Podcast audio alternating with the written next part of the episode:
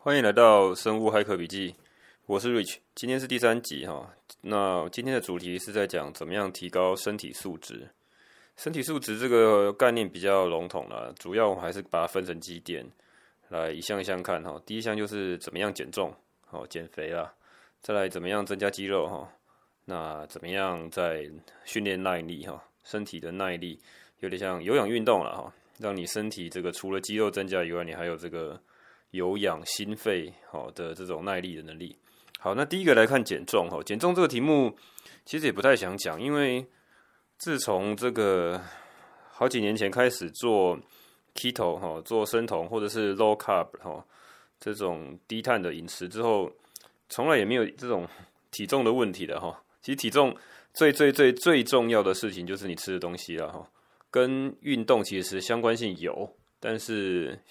效果差很多了哈，食物还是对体重有最大的影响啦。所以说，如果你今天第一个哈，前面讲的，如果你要保持好的生产力哈，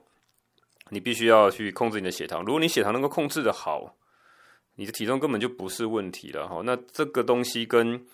呃人性有很大的关系，因为太多食物好吃的食物，你克制不了的话，你就没办法控制你的体重。最简单，你要 cut 掉你的这个。糖分的饮料的摄取了哈，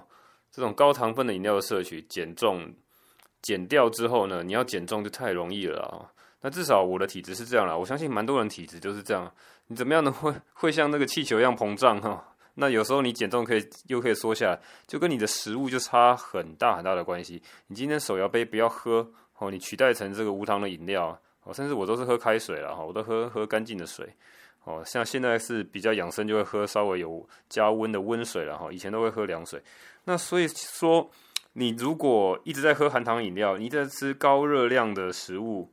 哦，所以高 GI 的食物不是高热量了哈，高升糖指数高的食物，去让你的血糖波动，你体重根本很难去控制啊。所以你如果前面有听这个 Keto 哈，你怎么样去做生酮的饮食？你把你碳水化合物减少，至少。你做 keto 断食吧，哈，比如说你白天，像我就是白天不吃，呃，比较不去吃这个碳水化合物。如果我需要高速高度专注力的时候，我的白天就不去去吃这个高碳水化合物，不去吃大量的白饭，不去吃白面包、白哈白吐司面，好之类的食物哈。所以我会去做白天的这个 keto。那如果你会知道怎么去做 keto，怎么样去减少碳水化合物，我觉得减重根本完全不是问题啊。那当然，这样讲还太太过不过务不不是那么的务实了哈。就是说，大部分人还是会对于食物上面有很难去克制这个呃，怎么样去吃到好吃的美食哈。尤其是美食通常是甜的嘛哈，甜的东西对你大脑多巴胺有很大影响，会让你一直想再吃啊哈。那这个东西就好吧，那这个个人的问题啦，也是或是或是之后可以再讲一集这个怎么样在心理层面上去让你。减少你去呃过度摄食的问题。那因为吃 keto 还有一个好处就是说你不会饿。keto 的食物通常会让你饱，因为你去吃大量的油脂，你去吃呃肉类，你去吃蔬菜哈，那些其实是有饱足感。那唯一的缺点就是它会比较贵，它的食物都是比较贵的食物，因为便宜的食物就是碳水化合物的食物嘛，对不对？你吃饭很便宜啊哈。你吃面很便宜啊，你吃馒头很便宜啊，但是你要去吃好的肉，吃蔬菜又麻烦又贵，哦，吃好的油都很贵，啊，食物的这个花费就会花费差非常多。那也就是说，你必须要有比较多的费心跟花钱。减重这个比较没有什么好讲，嗯，还有啦，就是压力不要太大啦。对，压力大的时候你就想拼命吃嘛，哈。压力不要太大，怎么样去减少压力？之前有讲了哈，你平常呃必须的压力没办法减少，那你至少减少你不要去用太多三 C 产品的这个暴露在蓝光下面的压力了哈。好，讲起来都是修行了哈，少吃 少用三 C 哈。好，那再来就是在讲增加肌肉哈。那增加肌肉这部分，老实讲起来我也不是专家啦，这方面的研究并没有非常的多。那这针对这个 biohacking 的方法去做增肌，确实是有一些。文章在讲了，那所谓的 biohacking 的增加肌肉，也不是说自己发明的一些偏方的偏招。然后我们之前讲的 biohacking 都是有经过呃科学研究去证实有效的。那这边讲的一个增加肌肉的方法，其实蛮神奇的哈。这也是我最近才看到了，我打算开始好好的测试一下，对我的身体有没有效。那这个东西已经经过蛮长的时间研究，也蛮多人在用了，叫做呃 BFR 哈，叫做血液流动呃血流限制吧，呃 Blood Flow Restriction 哈。就是 BFR，如果你去 search BFR，你就可以看到呃 BFR training 啊哈，你就可以看到有些东西，呃有些文章或是一些影片在介绍这个东西。国内我我记得好像也有，也有一些中文的文章在讲。它很简单的就是说，你必你去在，通常是呃手或脚啦，上肢下肢，在这个手脚的前端，比较靠近身体的这个这一端了哈。那比你就做这个有一个叫做嗯 BFR 的这个绑带吧，叫 band 哈，就是一个像一个呃带呃带子一样啊，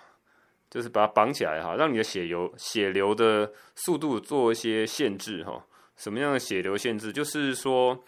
呃，血流有分两种，一种是动脉嘛，一种是静脉。那它是希望让静脉的流速下降哈。那当然不是绑的，把绑死，绑死你就整个血液跟肌肉就坏死嘛哈。不是把它绑得很紧，而是让它这个稍微有限制。那都多少的限制呢？它这个感觉是这样哈。他们有一个 protocol 是这样做，就是如果你觉得绑得非常紧是十分，你大概是绑到六分到七分好的感觉，好让它血液稍微。呃，有相当的，也不是稍微有相当的限制，你感觉到它有稍微紧一点，但是呢，它又不是把它绑得很紧，你一定还是要让血液能够流过了哈。所以呢，那那这样子做呢，你把它绑住，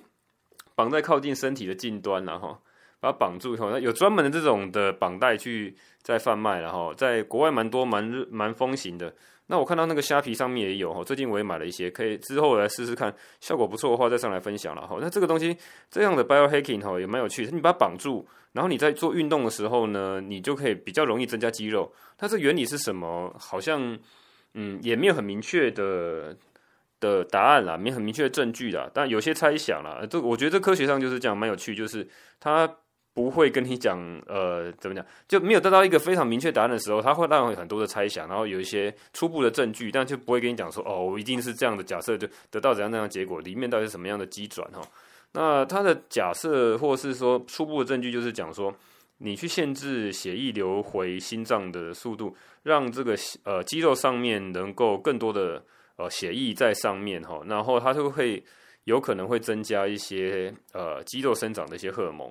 那反正它就会分泌一些呃，让你肌呃有利于你肌肉生长的一些呃一些激素，然后让它能够快速的生长。那它的好处就是你绑住之后，你可以不需要训练的这么的高强度哈，因为你做越高强度的训练，在传统上都认为你要增加肌肉，你就是要高强度，甚至强到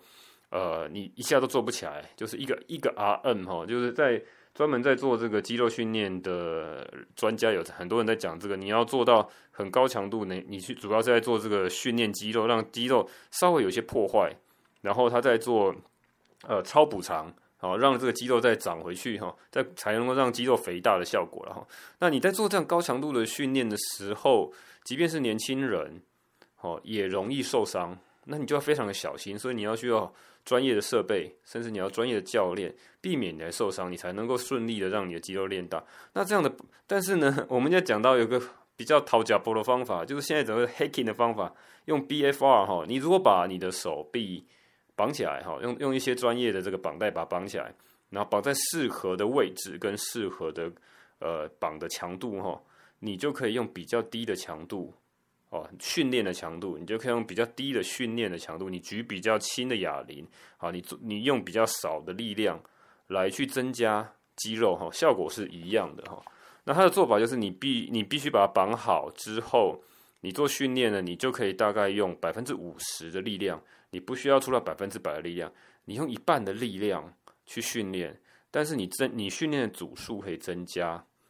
好，本来的训练强度很强的时候，你可能要推三下就推到力竭没力了，这样才能够增加你肌肉量。好，那你现在如果把它变成强度只剩下百分之五十，好，四十到六十的之间，然后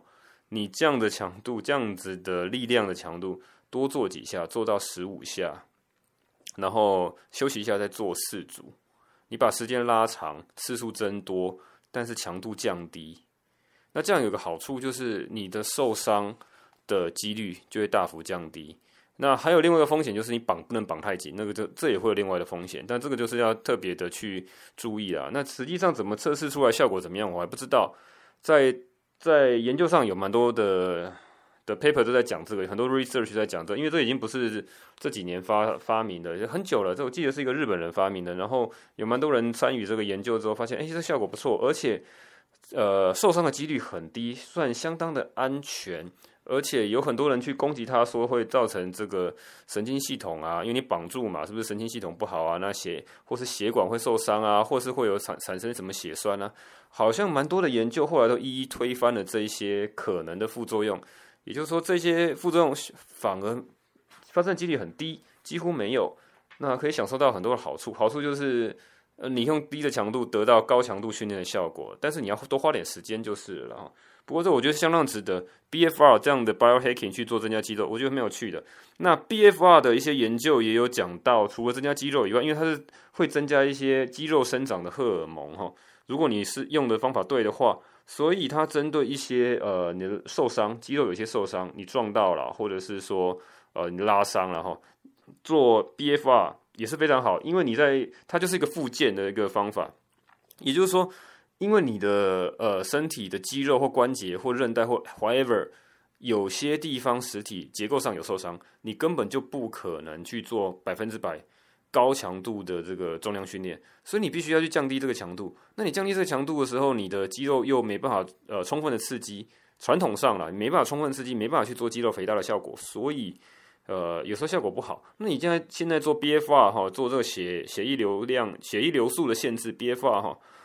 的方法的时候，你就可以用比较低的强度，百分之五十的强度去训练，你就可以避免到呃，因为你受伤肌肉的疼痛而无法训练的问题。低强度训练来做复健，所以呢，包括已经受伤的一些运动员会用这种方法，也包括了一些比较老年人，嗯，比较年长人，因为他们肌肉力量比较小，而且你如果让他做。比较高强度的这个训练的时候，也很容易受伤，因为它有很多这个体质上的问题，包括它的骨骨骼的强度，包括它原来肌肉的强度都很弱，哦，甚至有些是骨质疏松。那这样的一次做下去就非常危险，所以这些东西都已经应应用在很多这个医学临床上面去做增加肌肉。所以我倒觉得这个东西蛮有潜力，试试看。嗯，如之后有什么结果，可以再再回来 Podcast 上面报告。好，那第三个我在讲到身体素质，就是讲耐力啊。那呃，耐力就是讲心肺的那个耐力哈，心怎你怎么样去呃，除了增加肌肉以外，你怎么样心肺功能哈，要能也能够增加。那英文叫 cardio 哈，就是心肺功能的增加。那这个地方的 biohacking 很红，那这个这个也是个入门啊，就是很多东西很多人都在讲。你去 YouTube 上面，你去呃各个文章上面去看，你打这个 HIIT H I I T 哈，高强度间歇运动哦，高强度间歇训练了哈，high。In 呃、high intense high intensity 哈 high intensity interval training 哈，大概是这样拼吧，反反正就是 HIIT H I I T 的哈，它这个高强度间歇训练的哈，它就是一个我认为它是一个比较可以取代长时间的有氧运动的一个方法了。那它为什么可以这样取代？呃，实际上它的做法很简单，就是嗯，这个很难讲，你去看 YouTube 就知道，你打 HIIT 啊或 Tabata 哈。塔巴塔对，T A B A，呃，T A 塔巴塔，那这个东西就是它是一个间歇的，就是让你在短时间内先呃比较高强度的运动，然后很快的休息一下，然后再运动个几秒钟，我记得大概几秒，一分钟还是四十五秒，然后你就休息一个十秒钟。那那个 protocol 不一样了哈，就是每个这个使用的标准的程序不一样了哈。呃呃，稍微插一下，呃，常常会跟你讲到 protocol。如果你是在做这个资讯软体的话，你讲 protocol 通常都在讲通讯协定、通讯协定，然后就是说，你如果两个两边的网络在沟通，通常会有个 protocol。你要送什么资料过去，你第一段要写什么？你写名字、写时间、写什么资料，或写这个什么长度，你会先讲好，然后出过去了之后，别人再把它拆开来，就可以知道你在讲什么，就不会乱掉，因为资料是一长串嘛，哈。那但是在这个医学啦、心理学啦，哈这种方面。它的 protocol 通常比较像是在讲这个标准的作业流程，就是一个 pro 呃 process，就是你怎么做的一个呃程序的哈，怎么讲标准的作业程序，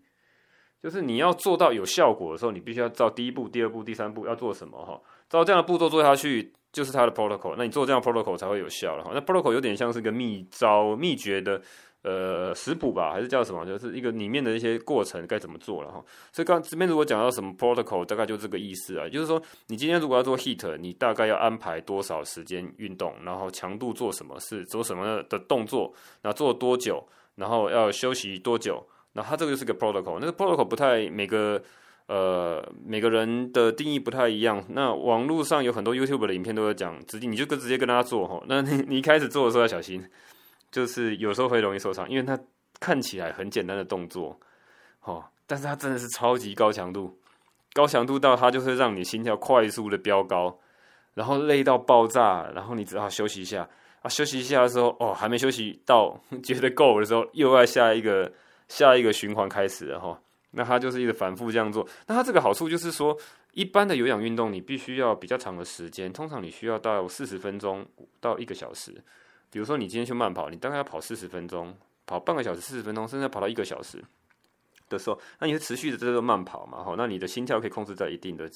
的时间内。那慢跑，有些有些人很喜欢啦，因为慢跑还可以让身心里很舒服啦。你看看外面的风景，吹吹风，然后有跑步的那种感觉，震动哦，那种还有跟自然接触的那种感觉，慢跑也是一个不错了。那它相对来讲比较花花费时间，因为你除了你正规这个跑步的时间以外，你还需要去有一些准备的时间，你必须要穿好衣服，你要出去，然后你要到一个地点是适合慢跑的地方，你要找到一个地方安全，而且不要有空气污染，不要有废气污染的车水马龙地方，当然不适合慢跑。所以它通常会拉很久的时间，你要到一个地点的准备，然后到跑完到再回来，所以你通常要花在这个运动上面，你要去训练 cardio，你训练这个心肺功能，你要花很多的时间在做这件事情。相对来讲会比较成本比较高，时间成本比较高。如果你今天时间不是很够，尤其是大家平常白天还要在打拼嘛，吼，你还要做很多事情，你还要做很多工作，你还要减重，你还要训练肌肉，你还要慢跑，哦，你这样子搞不完。所以有一个 hack 的方法，怎么样缩短时间？hack 就是在讲你怎么样又有效，时间又短。所以你去社区这个，你去社区这个 H I I T Heat，它教你怎么样，基本上它就是一种有氧运动了。那它就只是让你。呃，时间可以缩短，通常可以缩到嗯二十分钟，甚至有些人说十几分钟就有效，十五、二十或者最多二十五分钟。那因为它就是高强度的先做一些运动，比如说这个呃开合跳嘛，不是那个叫什么 Burgee，呃波波比波比跳哈，然后哦那个东西跳起来真的很累，然后就是有些运动。你去看那 YouTube 就是很难解释啊，因为 Pocket 上没有画面嘛，哈，就很难去解释。所以你去看那个 HIIT，它就是高强度的做一些那些运动，看起来你单做单个运动其实没有很累，但是你反复做个四十五秒，做个一分多钟，哇，那个整个心跳大概就就至少飙到一百六以上，一百六、一百八这样子跳上去，然后你就非常的喘，然后整个汗飙出来，好，然后你你可能需要休息一下，所以他就会算好一个时间，累到不行的时候休息一下，做到一个极限的时候休息一下。那它的唯一的好处就是时间短，呃，跟一般的这个有氧运动比起来，就是时间短，然后燃烧的热量比较多，而且是你在运动过后好几个小时，它的这个运动的代谢还是会持继续持续，那增加肌肉和减少脂肪，这就是跟这个有氧运动很像，只是它唯一就是时间短，哦，效果好，然后当然也有这些其他这种像慢跑的好处了，你的心跳可以。呃，下降不会不需要那么多的心跳次数啊，你也可以让你的血压可以下降哈，所以 heat 推荐给大家，大家可以试试看。那唯一是说要注意安全，因为 heat 做这样的运动，因为它算是高强度，所以你必须要量力而为。所以我的做法会是说，你去缩短这个每一次这个高强度的时间，比如说你在看 YouTube 的时候，它可能是四四十五秒一个一个循环，一个 section 是一次做四十五秒，是同个动作做四十五秒。那通常你可能做到一半以后，你就觉得哇，快不行了。那这时候你赶快停下来，好，你不需要去跟着他做，你跟着他做，因为那些人都看起来非常健壮哈，非常精壮的男生女生，就平常就很会运动的健身教练嘛。哈，他来，他既然能来录影片，代表他就很很猛很强了哈。所以你不需要跟他做，至少你一开始的时候，你要去衡量自己的实力了哈。你今天如果刚开始做这件事情的时候，因为慢跑你可以随时停下来嘛。那你在做高强度运动的时候，它有个时间给你一个压力，它有时间这边算嘛？你你用 YouTube 播的时候，你你在电视上或者是在 PC 上电脑上面看的时候，它就时间那边倒数这个秒数，你好像想要撑到那个时间秒数。如果你今天这个身体没有任何状况，然后你又非常年轻，好，然后你平常就有在运动，当然是可以一开始挑战它那个比较厉害的。但是我建议大部分的人一开始测试的时候，呃，不需要这么惊哈，你可以减半。好，它如果它四十秒、四十五秒、一分钟，你就减半。时间到一半的时候，你就可以慢慢减少强度，做慢一点，或是甚至停下来就休息，你把时间拉长。好，然后试着让你的体力好跟得上它，慢慢增加的时候再跟得上它哈。否则的话，有些人会做到开始头晕。哦，脑胀就是你那个血液里面的氧气带过到带到脑袋都已经不够了，然后已经开始头晕，有些想吐，哈，已经做的太太高强度了，这个要非常小心。那减少时间，好，时间缩短，燃烧热量一样多，而且运动后效果可以持续很久，好，这个推荐给大家。好，那。讲完这个身体素质之后，可以还要再补充一下这个上次讲到睡眠的部分了哈。因为睡眠部分上次好像讲到有三种、四种的营养品可以让大家帮助睡眠。你在睡觉前吃，我记得是褪黑激素嘛哈，还有这个左旋茶氨酸，还有这个甲基的 B 十二，还有镁哈，这几个这几个东西，如果大家有兴趣可以去买。那如果手边没有这些东西，又不想要吃营养品的话，呃。也是有一些方法了哈，就是呃，也是可以，也是有些方法可以来改善了哈。但那些东西我觉得蛮立竿见影的，如果有有能力的话，可以去买啊。那除了这个以外哈，就是你怎么知道你睡得好不好？我们还是需要有一些工具来去做 tracking 哈，去追踪你到底你的睡眠品质到底是如何。有时候你是早上起来自己觉得嗯，今天好像睡得还可以，有时候你觉得嗯，今天睡得不太好。就第二天感觉，你当然是可以用用这样的感觉来去做调调整了。但是如果你可以，呃，更精确的去去做追踪的话，当然就会更有效率的去调整。那我可以推荐几个工具哈，有一些手机的 App，我觉得不错，因为它是免费下载嘛。那然后你登录下来可以用，那但是有些进阶的功能可能要付费，那就看你自己情况，想要它什么样的功能。有一个 App 我自己在用的，叫做 Sleep Cycle 哈。Sleep 就睡觉那个 sleep cycle c y c l e sleep sleep cycle，那它是一个公，它是一个呃 app 的呃方式，你去登录下来，然后你在睡觉的时候，我就会把那个飞航模式打开，把所有通讯功能关掉，然后把 sleep cycle 打开。它要在这个前景，就是它必须把荧幕打开，然后呢，它会一直听，会会用麦克风的方式去听周遭的声音，所以你必须要比较靠近你的床。那它就可以知道你现在的情况是，你发出声音的时候，你是在翻面呢，你在翻床翻来翻去睡不着，然后或是你坐起来，或者是你甚至在打呼，哦，你甚至在说梦话，哈，他会把它录下来，然后他会去经过他们这个演算法，现在好像蛮厉害，它越来越进化了哈，现在这个深度学习的这个人工智慧还蛮强的，越来越能够去辨认到各种不同的情境，所以我比如说我在做梦话，哈。我现在打呼，它会录下，而且它会标出来，它 app 会标出来，诶，这段是在讲梦话，哦，这段是在打呼，然后它还还会去计算，它有演算法去计算，你现在到底是比较深度的睡眠呢，还是比较浅眠呢？哈，你是在快速动眼期呢，还是不是？哈，所以它这个它这个 tracking 蛮有趣，它那个图案也画的蛮漂亮的，你有兴趣可以 download 下来玩看看。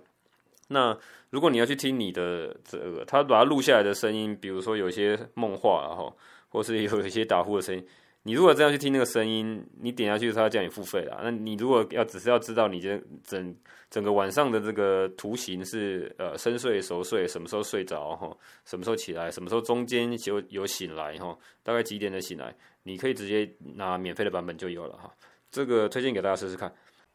我再补充一下，那个 Sleep Cycle 哈，在用的时候，大家可能觉得很奇怪，它因为它把那个程式打开。那它会耗电嘛，所以你其实是一般时候我会边充电然后边用，然后它其实是荧幕开的时候，因为它在前景，手机就在 run 这个城市，你可以看到它那个城市在动了。那一般你也不会想要手手机是亮着，你想要把荧幕关掉嘛，但是不能关掉。那这个时候你也把那个荧幕朝下，比如它它前面那个手机前面会有那个叫做接近的那个 sensor，叫 proximity 嘛，就是 proximity sensor，你靠近的时候它就会把荧幕关掉。所以其实城市还是在 run。它也是在最最 first priority 在 run，所以它把它盖起来之后，荧幕会自己因为 proximity sensor 接呃感应到说有东西接近，它把荧幕关掉。那程式还是在这个主动的在 run，所以它可以很把那个麦克风打开，然后去把你的这个睡眠的问题、睡眠的声音录进来，然后去做判断。所以它就是盖着，然后插着电，我是这样用的哈，盖着，荧幕就会自动关掉，然后它的麦克风还是打开，然后再边充电。然后另外就有几个是，这刚刚是讲软体哈，有些是要有硬体的部分哈，因为呃很多时候有有人睡眠的问题，就是说睡觉的时候有一个名词叫做睡眠呼吸中止症，哦，睡眠呼吸中止症哈，中止就是呼吸被卡住了哈。突然呼不过，吸不到气，那这会反映在这个血氧浓度里面，血液里面的氧气浓度。所以在医院的这些呃临床上面的睡眠的诊断，他会叫你去睡一个晚上，然后去测量你的血氧，整晚的血氧浓度了哈。那这个东西也蛮有趣，就是也有新的这个新创的 medical device 公司在做这个东西。有一个美国公司叫做 O2 Ring，类似戒指的一种产品。因为你必须要去追踪血氧浓度嘛，哈，追踪血氧浓度，你必须要类似，如果你有在医院看过医院里面那种比较专业的血氧浓度计的话，它就是夹手指，哦，就是一个一个方形的长方形长方块的东西，哈，它可以打开，然后手指夹住，那你就会看到你血氧浓度几趴了。那这东西应该大家应该常常看到了，因为就是之前 COVID nineteen 的时候会有讲那个血氧浓度会降低嘛，因为你。呃，呼吸不到空气的哈，那这边讲的这个睡眠的时候，如果你自己因为你呼吸到某些东西卡住，或是什么样的原因，肌肉的不不够有力量可以支撑的时候，呼吸道坍塌，那你就很容易会呃睡眠呼吸中止，哦，突然吸不到气，那会让你的这个血氧浓度突然降低，然后心跳加速，因为心心身体会觉得说啊，现在这血氧不够，我要我打快一点，好，那这个东西就会是个问题啊，所以你如果能够 tracking 这个东西。也许能够帮忙抓到是不是这个问题。有一个产品在亚马逊上面有卖，叫做 O2 Ring O two，我们就是氧气那个 O two 嘛，哈，O 二哈，O 二 R I N G O two Ring 哈，这个产品它还是蛮有趣，它是做成一个类似比较大的戒指的情况，那它就可以去侦测你的血氧浓度跟你的心跳数目，然后再出一个报告，好，就可以整个观测你整天，因为你不是可能呃每天都会出现一些状况。就是有些人会是在某些特别累的情况，或某些身体状况比较不好的时候才会出现。那有的时候又 OK，所以他必须去抓。所以你今天如果到医院去做这样子的测试的话，一个晚上就要价非常昂贵的的的费用了哈。那所以如果你能够在家做这件事情也不错，你可以 tracking。那当然，他这个需要花费，需要从呃亚马逊上面去买回来。呃，我记得他看的他的价钱应该是一百多块，一百七十几块美金。不到两百块，大概是五六千块吧，好，六千块台币的的一个产品，它叫 O2 Ring，我觉得感觉还不错，我看它很多 review 还不错，也许有机会还可以买回来玩看看。那还有另外一个叫做 Oura 哈，这个之前蛮多有名的人在玩的哈，叫做 O U R A，它是它也是一个类类似戒指的产品。那它的产品比较，它的产品比较有趣的地方，它是测，它主要是记录心跳，然后体温，还有你的 movement，你的移动哈，你的翻身。那它记录心跳的时候，它同时就可以去计算那个心跳变异率。那之前有讲过，我不知道有没有讲过哈，心跳变异率就是呃是一个蛮重要的一个指标哈，就可以去追踪这个人的恢复的情况。心跳变异率如果太低的话，对很多慢性病会有相关。它当然希望在睡眠的时候，你充分休息的时候，你的心跳变异率可以拉到比较高。好，拉到比较高的时候，它就可以代表，就临床上面有做统计上的意义，就是心跳变异率比较高的时候，对你的身体恢复啦，或是你身体的休息啦，哦，都都是比较好的。所以它可以去去计算出你的心跳，呃，整个晚上的心跳的变化，还有心跳变异率，还有你身体的体温，啊，还有你翻身的情况，也就是整个睡眠的情况，它都可以追踪的。O U R A Oura 的这个戒指，哦，那这个东西我在亚马逊上好像。没有办法买，要到它官网上面买了哈。那就看看情况吧。这有两，这两个是这个戒指类型的这个睡眠追踪、睡眠 tracking 的一个硬体。那还有一个是，还有另外一种种类叫做头戴的哈，戴在头上的一种东西。那戴在头上为什么要戴在头上？就是它除了这个心跳以外哈，它去追踪脑波。哦，这个蛮有趣的，就是它可以知道你睡眠的时候脑波情况的变化。那比较有名的是之前已经出来好几年的一个叫做 Muse 哈，M U S E，Muse 它当初有做这种脑波的头戴，它可以去呃及时的去侦测你脑波里面的变化。那它这个当初的设计是在做这个冥想用的 meditation 哈，meditation 之前有讲过嘛，它是一种让你呃很专心的无所事事哈，很专心的放松，然后很认真的去放松这件事。那这件事情它呃可以透过这个所谓的脑波 EEG。哦，EEG 的 sensor 去侦测你脑波到了什么样的情况，它可以知道你是不是有进入这个冥想的这个状态啊，然后再给你一些提示。如果你今天如果呃 news 也没有去，它那个 app 就是如果你是初学的话，你可以用它来入门啊，入门这个冥想，就是说你今天如果分心的时候，它就会有一些噪音出来，它就开始下雨，雨的声音越来越大，哦，你就听到哦雨怎么雨越来越大声，哎，开始有点噪音，你就觉得哎我分心了，哦，刚刚想到哪里去了。好，那如果你今天开始很专心的，它就开始比较比较安静，然后变成会有一些清亮的鸟叫声，诶，真没有趣。Muse 我我自己有用过了哈，旧款的 Muse 的这个 meditation 的这个头环，呃，我是没有去。那那个是给这个初学入门的用蛮有蛮好的，因为你当当你比较习惯怎么去做 meditation 的时候，你会觉得那个有点干扰了。你今天一直听到鸟声，呃，他甚至还有人就比赛去抓鸟啊，然后等谁拿到最多鸟谁去再做这样的比赛，好。那你比较进阶的时候，你比较呃习惯的时候，你可能就不一定要需要用到这样的头环。那 Muse 又有出了一代产品，就是在去记录这个脑波，是让你在睡觉的时候用。所以它做的时候做的是比较柔软的材质，就软性的 EEG 的 sensor，然后可以戴在头上，然后睡觉的时候比较不会有这种干扰哈，比较相看起来是相当舒服的感觉了哈。叫做 Muse S 哈，S 应该就是 sleep 的意思吧，叫 Muse S。它之前有 Muse 第一代，Muse 第二代，然后现在是 Muse S，好，那另外还有一个是应该是欧洲的产品了哈，不知道是哪一国，德国还是法国，他在做一个叫 Dream 梦想那个 Dream 哈，只是他把那个字改一下，那 Dream 是 D R E A M 嘛哈，它改成这个 D R E E M 哈，Double E D R E E M，那 Dream Two 哈，它应该是第二代吧哈，反正它就是做起来，它是个。比较专业的，你看，你可以去搜寻它 D R E E M Two，好，关这个关键字在 YouTube 上面，它就有一些广告的影片，它是比较专业的在做这个临床睡眠临床的一些测试记录了哈，记录你的这个 EEG 的情况。那它的电池寿命也是设计起来是让你能够 overnight，你整个晚上都能够呃详实的记录，然后记录在它的机器里面，最后再透过蓝牙的方式传到手机上面去出报告。所以它的它的广告在讲说，本来是要花大钱到睡眠中心去做这样检测的。你要睡一晚，睡一晚有时候可能不一定抓得到，但是睡一晚已经够够麻烦又够贵了。所以它让你能够在家都能够做这种专业的这种检测的东西。所以它好像是被归类为比较专业的 medical device，好像不没办法直接购买。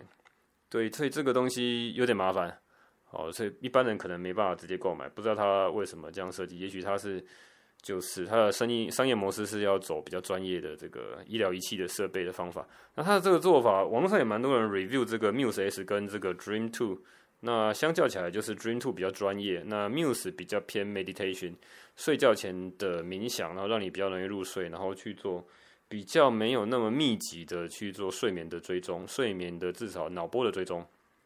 好，那这就是呃这几个工具，我觉得不错。那我再推荐一下，有一个网站叫做 Sleep Gadget，哦，就是睡眠的一些小工具、小玩意，tool 吧，哈，高科技的工具啊，gadget 哈，好，Sleep Gadget 点 io 有这个有这个网站，它上面有有蛮多的关于怎么样去帮助睡眠或者追踪睡眠的各种的高科技的大人的玩具吧，哈，工具啊，好，你可以去看。我觉得蛮有趣，那他有去做一些 review 哈，针对某呃他们觉得比较有潜力、比较好用的东西去做呃评论的文章，我觉得写的还不错啊，有兴趣都可以去看一下。那去挑选自己呃你的工具箱，你要做 biohacking 的这个工具箱，怎么样去 improve 你的这个睡眠哈？好吧，今天身体素质大概就讲到这边，嗯，没有没有太多可以讲的。下一集也许我们来试着讲怎么样去。认真的来做 biohacking 的研究，怎么样去看呃医学的研究，怎么样去看医学的期刊，怎么样去评论什么东西可信，什么东西不可信，我们要相信什么？呃，方法论了哈，呃，去了解哪些东西是我们可以拿来做 biohacking。我是 Rich，这里是生物骇客笔记。